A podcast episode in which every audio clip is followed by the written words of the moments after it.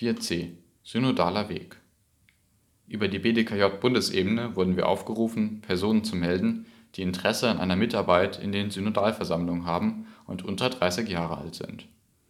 Über den KIPO konnten wir beraten und haben gezielt vier Personen aus unseren Jugendverbänden angefragt. Wir freuen uns, dass Lukas Nusser einen der begehrten 15 zusätzlichen Plätze U30 bekommen konnte und uns an der ersten Synodalversammlung vertreten hat. Im Vorfeld der ersten Synodalversammlung haben wir im KIPO den Rückmeldebogen ausgefüllt und diese Ergebnisse auch Lukas mitgegeben. Im Nachgang zur ersten Synodalversammlung haben wir Lukas für das Forum Macht und Gewaltenteilung, in das er gewählt wurde, beraten und Sharepics mit unseren Forderungen geteilt.